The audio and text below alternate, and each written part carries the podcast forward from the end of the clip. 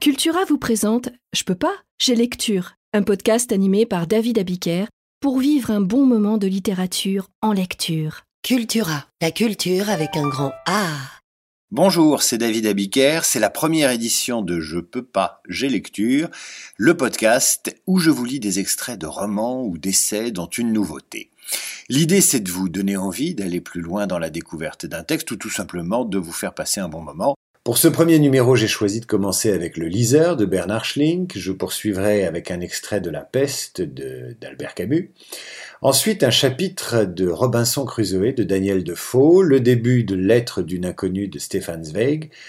Et je terminerai avec une fable de La Fontanelle. Alors pourquoi le liseur? Tout simplement parce que j'ai adoré et parce que c'est un livre qui montre que la lecture peut créer des ponts même à travers le drame.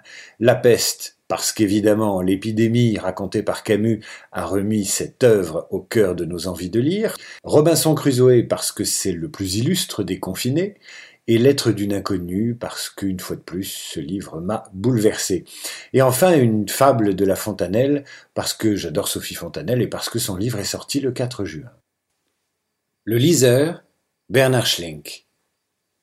Je repense à ce temps-là et je me vois. Je portais les costumes élégants qu'avait laissés à sa mort un oncle qui était riche. Il m'était échu avec plusieurs paires de chaussures de deux couleurs, noir et brun, noir et blanc, d'un et boxe. J'avais les jambes et les bras trop longs, non pour les costumes que ma mère avait rallongés, mais pour coordonner mes mouvements.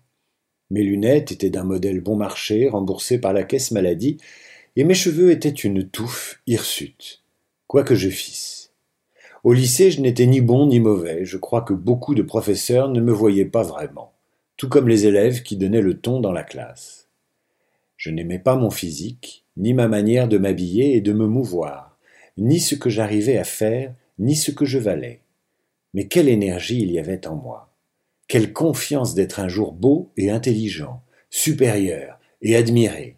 Quelle espérance mise dans mes rencontres avec des personnes et des situations nouvelles. Est-ce que cela me rendait triste, ce zèle et cette foi qui m'habitaient alors et arrachaient à la vie une promesse qui ne put jamais être tenue? Quelquefois je vois le même zèle et la même foi dans les visages d'enfants et d'adolescents, et je les vois avec la même tristesse que je me revois moi-même à l'époque.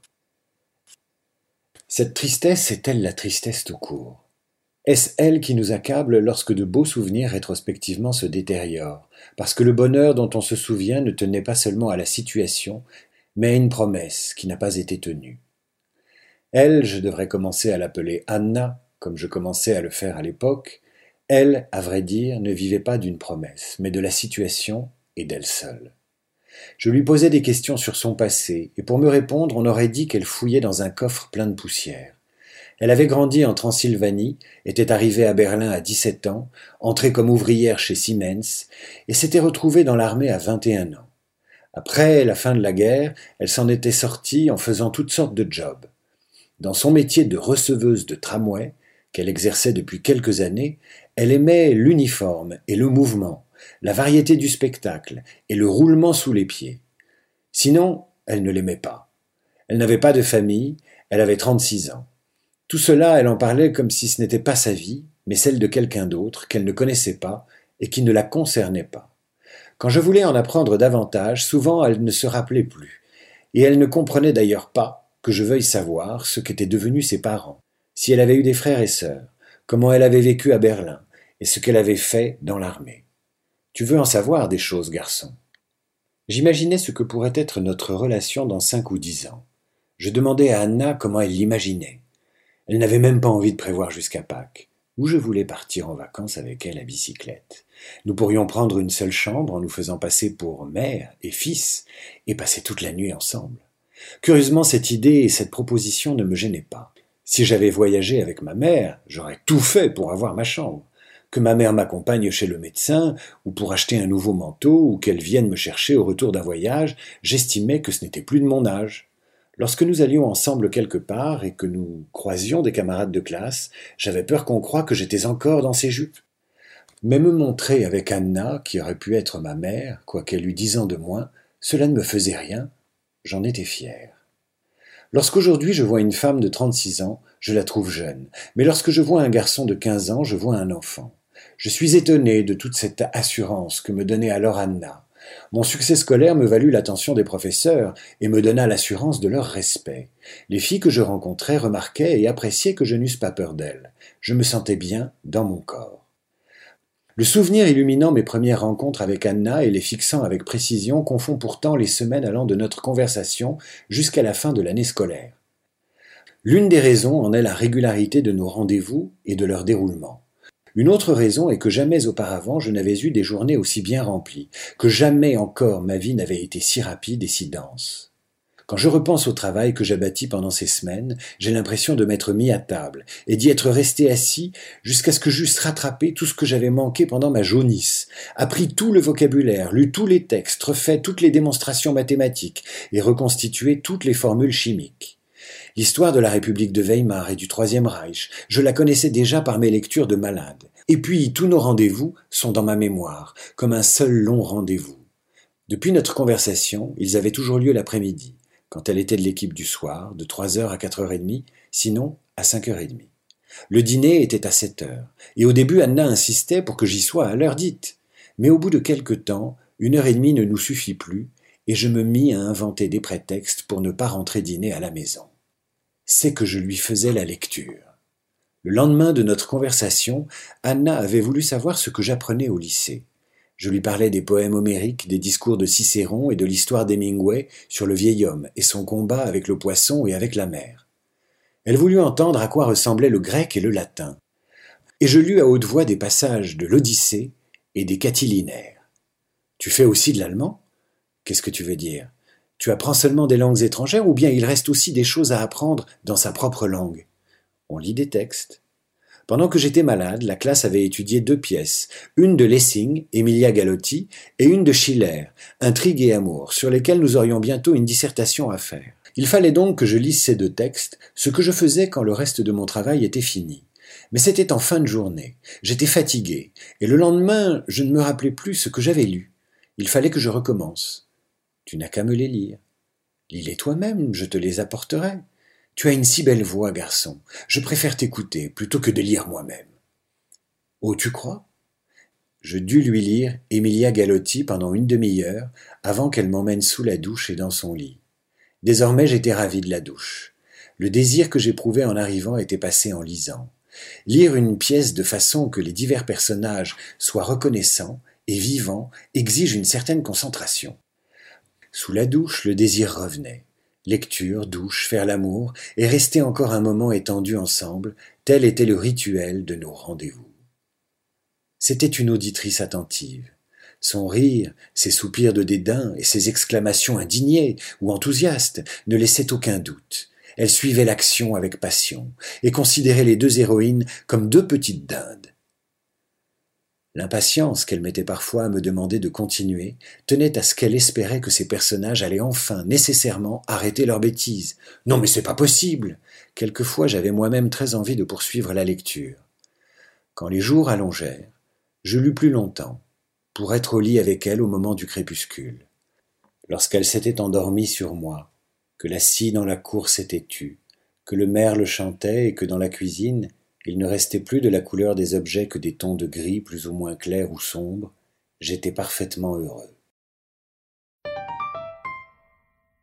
Robinson Crusoe, Daniel Defoe. Rien ne saurait retracer quelle était la confusion de mes pensées lorsque j'allais au fond de l'eau.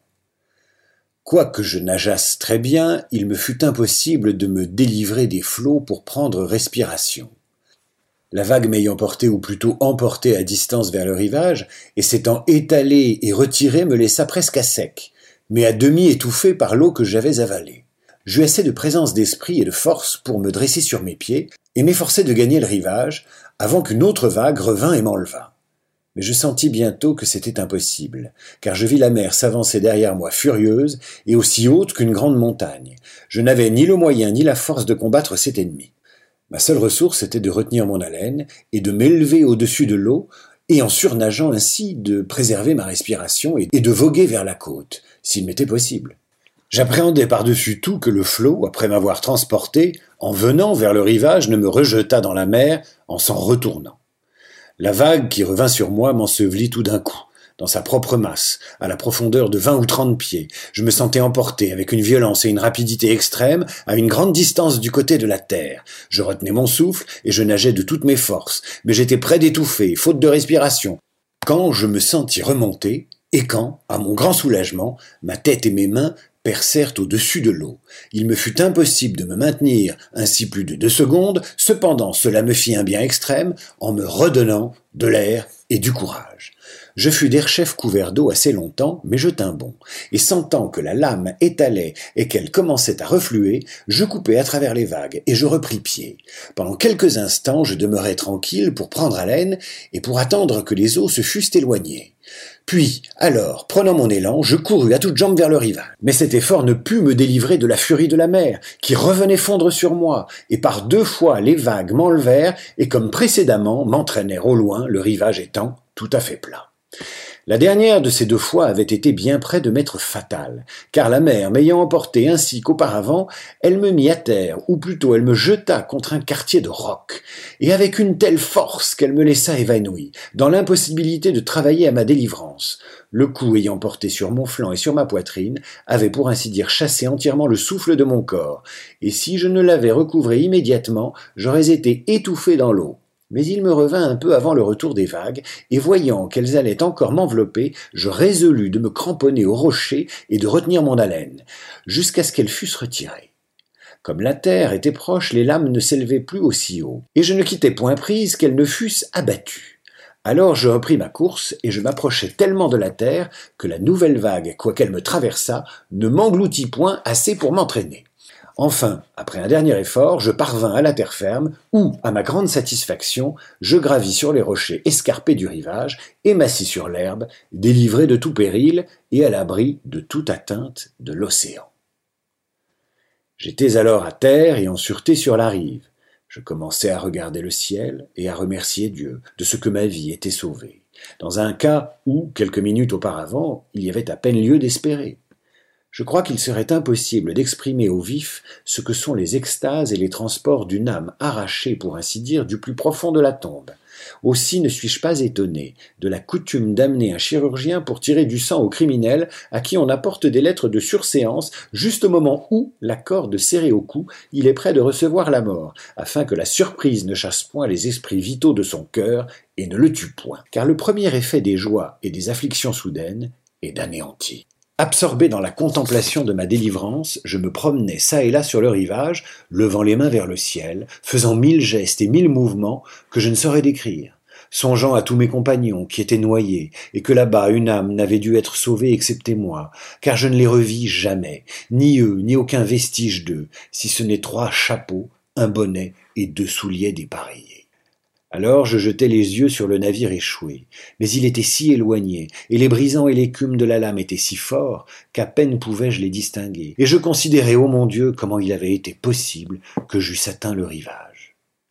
Après avoir soulagé mon esprit par tout ce qu'il y avait de consolant dans ma situation, je commençai à regarder alentour de moi, pour voir en quelle sorte de lieu j'étais, et ce que j'avais à faire.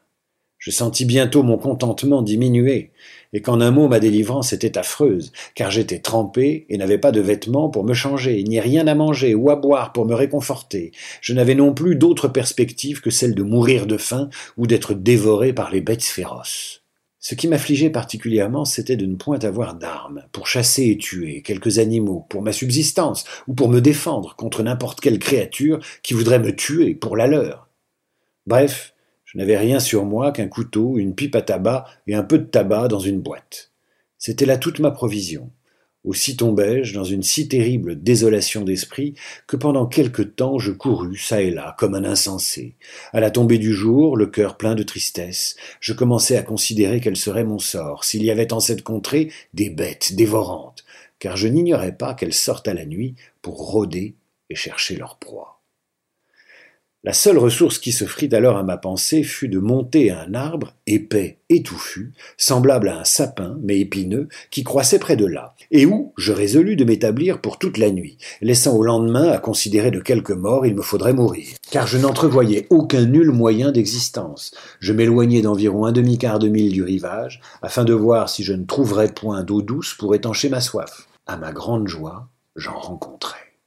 Après avoir bu, ayant mis un peu de tabac dans ma bouche pour prévenir la faim, j'allais à l'arbre, je montais dedans, et je tâchais de m'y placer de manière à ne pas tomber si je devais m'endormir. Et pour ma défense, ayant coupé un bâton court, semblable à un gourdin, je pris possession de mon logement.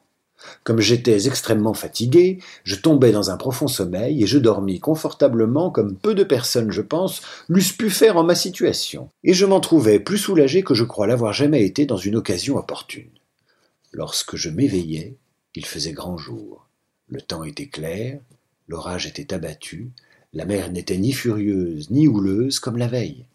Mais quelle fut ma surprise en voyant que le vaisseau avait été par l'élévation de la marée enlevé pendant la nuit du banc de sable où il s'était engravé, et qu'il avait dérivé presque jusqu'au récif dont j'ai parlé plus haut, et contre lequel j'avais été précipité et meurtri.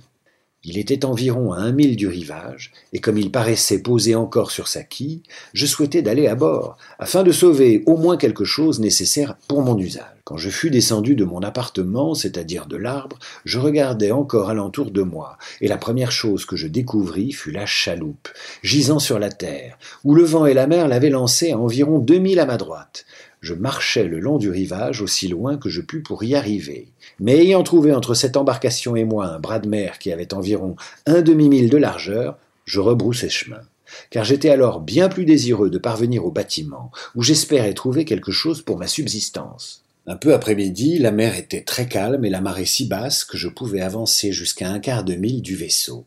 Là j'éprouvai un renouvellement de douleur car je vis clairement que si nous fussions demeurés à bord, nous eussions tous été sauvés, c'est-à-dire que nous serions tous venus à terre sains et saufs, et que je n'aurais pas été si malheureux que d'être, comme je l'étais alors, entièrement dénué de toute société et de toute consolation. Ceci m'arracha de nouvelles larmes des yeux, mais ce n'était qu'un faible soulagement, et je résolus d'atteindre le navire, s'il était possible. Je me déshabillai, car la chaleur était extrême, et me mis à l'eau. Parvenu au bâtiment, la grande difficulté était de savoir comment monter à bord. Comme il posait sur terre et s'élevait à une grande hauteur hors de l'eau, il n'y avait rien à m'apporter que je pusse saisir. J'en fis deux fois le tour à la nage, et la seconde fois, j'aperçus un petit bout de cordage, que je fus étonné de n'avoir point vu d'abord, et qui pendait au porte-au-banc de Mycène, assez bas pour que je puisse l'atteindre, mais non sans grande difficulté. À l'aide de cette corde, je me hissai sur le gaillard d'avant. Là, je vis que le vaisseau était brisé et qu'il y avait une grande quantité d'eau dans la cale, mais qu'étant posé sur les accords d'un banc de sable ferme, ou plutôt de terre, il portait la poupe extrêmement haut et la proue si bas qu'elle était presque à fleur d'eau, de sorte que l'arrière était libre et que tout ce qu'il y avait dans cette partie était sec. On peut bien être assuré que ma première besogne fut de chercher à voir ce qui était avarié et ce qui était intact. Je trouvai d'abord que toutes les provisions du vaisseau étaient en bon état et n'avaient point souffert de l'eau, et me sentant fort disposé à manger, j'allais à la soute au pain où je remplis mes goussets de biscuits que je mangeais en m'occupant à autre chose, car je n'avais pas de temps à perdre. Je trouvais aussi du rhum dans la grande chambre. J'en bus un long trait, ce qui au fait n'était pas trop pour me donner du cœur à l'ouvrage. Alors il ne me manquait plus rien qu'une barque pour me munir de bien des choses que je prévoyais devoir mettre fort essentielles. Il était superflu de demeurer oisif à souhaiter ce que je ne pouvais avoir. La nécessité éveilla mon industrie. Nous avions à bord plusieurs vergues, plusieurs mâts de une de rechange et deux ou trois espars doubles. Je résolus de commencer par cela à me mettre à l'œuvre et j'élinguai hors du bord tout ce qui n'était point trop pesant, attachant chaque pièce avec une corde pour qu'elle ne pût pas dériver. Quand ceci fut fait, je descendis à côté du bâtiment et les tirant à moi, je liai fortement ensemble quatre de ces pièces par les deux bouts, le mieux qu'il me fut possible, pour en former un radeau. Ayant posé en travers trois ou quatre bouts de bordage, je sentis que je pouvais très bien marcher dessus, mais qu'il ne pouvait pas porter une forte charge à cause de sa trop grande légèreté. Je me remis donc à l'ouvrage, et avec la scie du charpentier, je coupai en trois sur la longueur un mât de une, et l'ajoutai à mon radeau avec beaucoup de travail et de peine. Mais l'espérance de me procurer le nécessaire me poussait à faire bien au-delà de ce que j'aurais été capable d'exécuter en toute autre occasion. La peste, Albert Camus. Le mot de peste venait d'être prononcé pour la première fois. À ce point du récit qui laisse Bernard rieux derrière sa fenêtre, on permettra au narrateur de justifier l'incertitude et la surprise du docteur, puisqu'avec des nuances sa réaction fut celle de la plupart de nos concitoyens. Les fléaux, en effet, sont une chose commune, mais on croit difficilement au fléau lorsqu'il nous tombe sur la tête. Il y a eu dans le monde autant de peste que de guerre, et pourtant peste et guerre trouvent les gens toujours aussi dépourvus. Le docteur Rieux était dépourvu, comme l'étaient nos concitoyens, et c'est ainsi qu'il faut comprendre ses hésitations. C'est ainsi qu'il faut comprendre aussi qu'il fut partagé entre l'inquiétude et la confiance. Quand une guerre éclate, les gens disent ça ne durera pas, c'est trop bête. Et sans doute une guerre est certainement trop bête, mais cela ne l'empêche pas de durer. La bêtise insiste toujours, on s'en apercevrait, si l'on ne pensait pas toujours à soi. Nos concitoyens, à cet égard, étaient comme tout le monde, ils pensaient à eux-mêmes. Autrement dit, ils étaient humanistes. Ils ne croyaient pas au fléau. Le fléau n'est pas à la mesure de l'homme. On se dit donc que le fléau est irréel, c'est un mauvais rêve qui va passer. Mais il ne passe pas toujours, et de mauvais rêve en mauvais rêve, ce sont les hommes qui passent, et les humanistes en premier lieu, parce qu'ils n'ont pas pris leurs précautions. Nos concitoyens n'étaient pas plus coupables que d'autres, ils oubliaient d'être modestes, voilà tout, et ils pensaient que tout était encore possible pour eux, ce qui supposait que les fléaux étaient impossibles. Ils continuaient de faire des affaires, ils préparaient des voyages et ils avaient des opinions. Comment auraient-ils pensé à la peste qui supprime l'avenir, les déplacements et les discussions? Ils se croyaient libres, et personne ne sera jamais libre tant qu'il y aura des fléaux. Même lorsque le docteur Rieux eut reconnu devant son ami qu'une poignée de malades dispersés venait sans avertissement de mourir de la peste, le danger demeurait irréel pour lui. Simplement, quand on est médecin, on s'est fait une idée de la douleur et on a un peu plus d'imagination. En regardant par la fenêtre sa ville qui n'avait pas changé, c'est à peine si le docteur sentait naître en lui ce léger écœurement devant l'avenir qu'on appelle inquiétude. Il essayait de rassembler dans son esprit ce qu'il savait de cette maladie. Des chiffres flottaient dans sa mémoire, et il se disait que la trentaine de grandes pestes que l'histoire a connues avait fait près de cent millions de morts. Mais qu'est-ce que c'est cent millions de morts? Quand on a fait la guerre, c'est à peine si on sait déjà ce qu'est un mort. Et puisqu'un homme mort n'a de poids que si on l'a vu mort, cent millions de cadavres semés à travers l'histoire ne sont qu'une fumée dans l'imagination. Le docteur se souvenait de la peste de Constantinople, qui, selon Procope, avait fait dix mille victimes en un jour. Dix mille morts font cinq fois le public d'un grand cinéma. Voilà ce qu'il faudrait faire. On rassemble les gens à la sortie de cinq cinémas, on les conduit sur une place de la ville, et on les fait mourir en tas pour y voir un peu plus clair. Au moins on pourrait mettre alors des visages connus sur cet entassement anonyme. Mais naturellement, c'est impossible à réaliser, et puis qui connaît dix mille visages? D'ailleurs, les gens comme Procope ne savaient pas compter. La chose est connue. À Canton, il y avait soixante-dix ans, quarante mille rats étaient morts de la peste avant que le fléau ne s'intéressât aux habitants. Mais en 1871, on n'avait pas le moyen de compter les rats. On faisait son calcul approximativement, en gros, avec des chances évidentes d'erreur. Pourtant, si un rat a 30 cm de long, quarante mille rats mis bout à bout feraient. Mais le docteur s'impatientait. Il se laissait aller et il ne fallait pas. Quelques cas ne font pas une épidémie, et il suffit de prendre des précautions. Il fallait s'en tenir à ce qu'on savait, la stupeur et la prostration, les yeux rouges, la bouche sale, les maux de tête, les bubons, la soif terrible, le délire, les taches sur le corps, l'écartèlement intérieur, et au bout de tout cela, au bout de tout cela, une phrase revenait au docteur Rieux, une phrase qui terminait justement dans son manuel l'énumération des symptômes. Le pouls devient filiforme et la mort survient à l'occasion d'un mouvement insignifiant.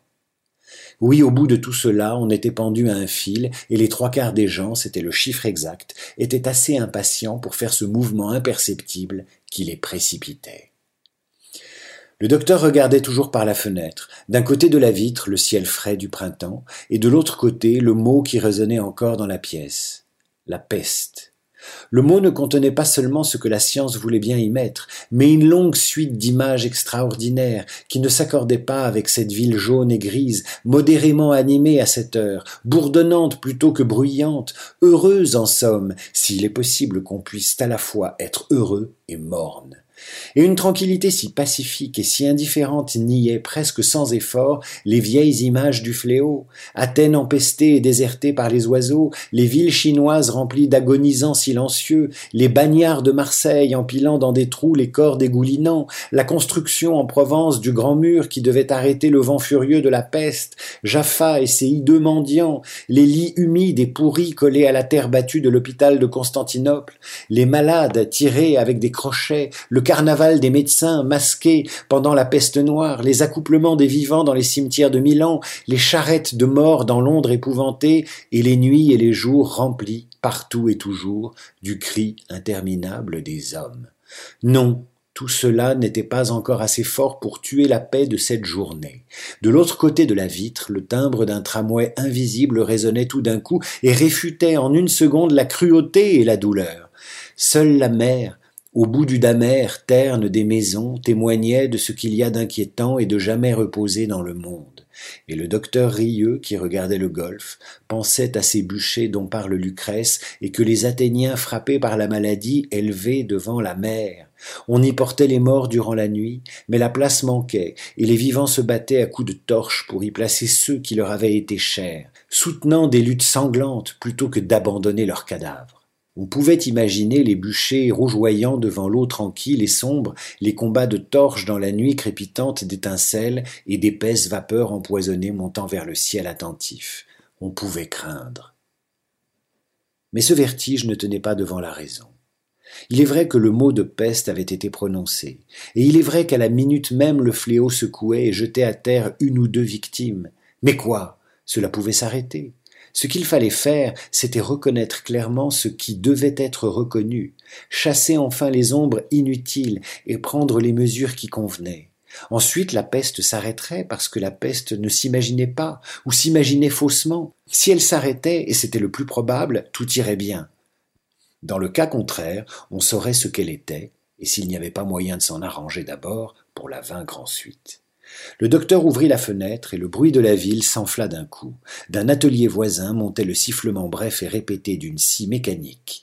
Rieux se secoua. Là était la certitude, dans le travail de tous les jours. Le reste tenait à des fils et à des mouvements insignifiants. On ne pouvait s'y arrêter. L'essentiel était de bien faire son métier. Lettre d'une inconnue, Stéphane Zweig.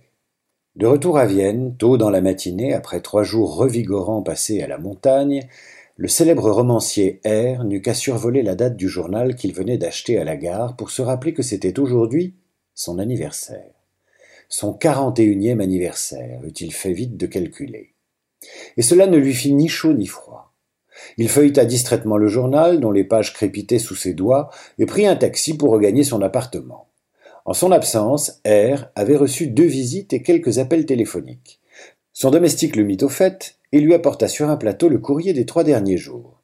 R examina tranquillement le paquet, déchira quelques enveloppes, celles dont les expéditeurs l'intéressaient, il mit d'emblée de côté une lettre portant une écriture qu'il ne connaissait pas et qui lui paraissait bien volumineuse.